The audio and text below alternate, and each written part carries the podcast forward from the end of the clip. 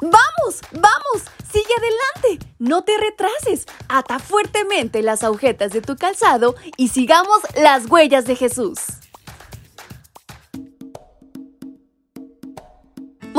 Chicos y chicas, ¿cómo están en esta mañana? Su amiga Fabi les acompaña desde la calurosa Ciudad de México y les envía un fuerte y muy cariñoso abrazo hasta donde quiera que se encuentren.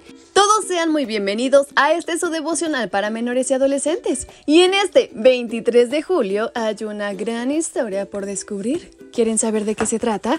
Pues vamos, acompáñenme. Y nuestra reflexión lleva por título Obededom y Lisa. El arca del Señor quedó tres meses en casa de Obed Edom y el Señor lo bendijo a él y a toda su familia. Libro segunda de Samuel capítulo 6 versículo 11. El arca del pacto con las tablas de piedra había sido capturada por los filisteos en días de Eli. Posteriormente, cuando regresó a territorio de Israel, el arca estuvo en casa de Abinadab en Kiryat Jearim durante 20 años. Este personaje tenía dos hijos, Usa y Ayo. Después de los 20 años, David ordenó que el arca fuera llevada a Jerusalén.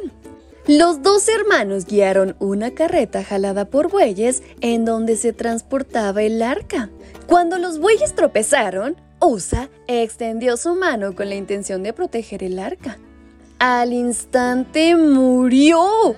Pero ¿sabes por qué ocurrió esto? Porque no estaba permitido bajo ninguna circunstancia que alguien tocara el mobiliario sagrado del tabernáculo.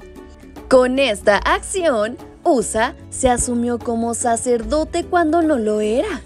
Irónicamente, lo que no ocurrió en el transcurso de 20 años en su casa sucedió en un instante fuera de ella. Aunque la intención de USA se justifica, su acto y la consecuencia nos enseña cómo ve Dios las cosas. Dista mucho de cómo las ve el hombre. El asunto primordial es la obediencia. Para muchos, incluso David, ese acto era insignificante. Sin embargo, Dios ve el corazón. Igual que para muchos, la desobediencia de Eva al comer el fruto del árbol prohibido es algo irrelevante mas no para Dios. ¿Cómo conciliar la idea de que Dios perdonó a David cuando se involucró con Betsabé? O el hecho de que Dios perdonara al rey Manasés cuando condujo a toda la nación a la idolatría.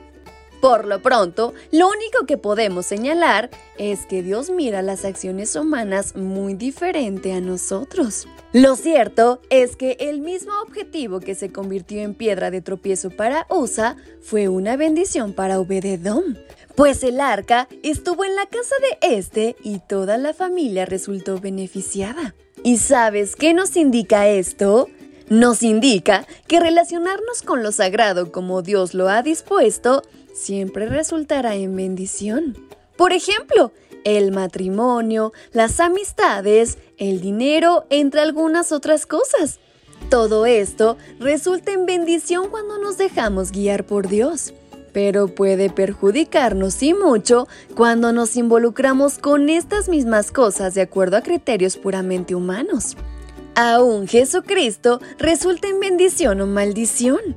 El que caiga sobre esta piedra será quebrantado y sobre quien ella caiga será desmenuzado. Mateo 21:44. Así que no lo olvides y tome el mejor camino que es el Señor. Y con estas palabras en mente es como nos despedimos de nuestra reflexión. Su amiga Fabi les envía un fuerte y muy cariñoso abrazo hasta donde quiera que se encuentren. ¡Hasta pronto!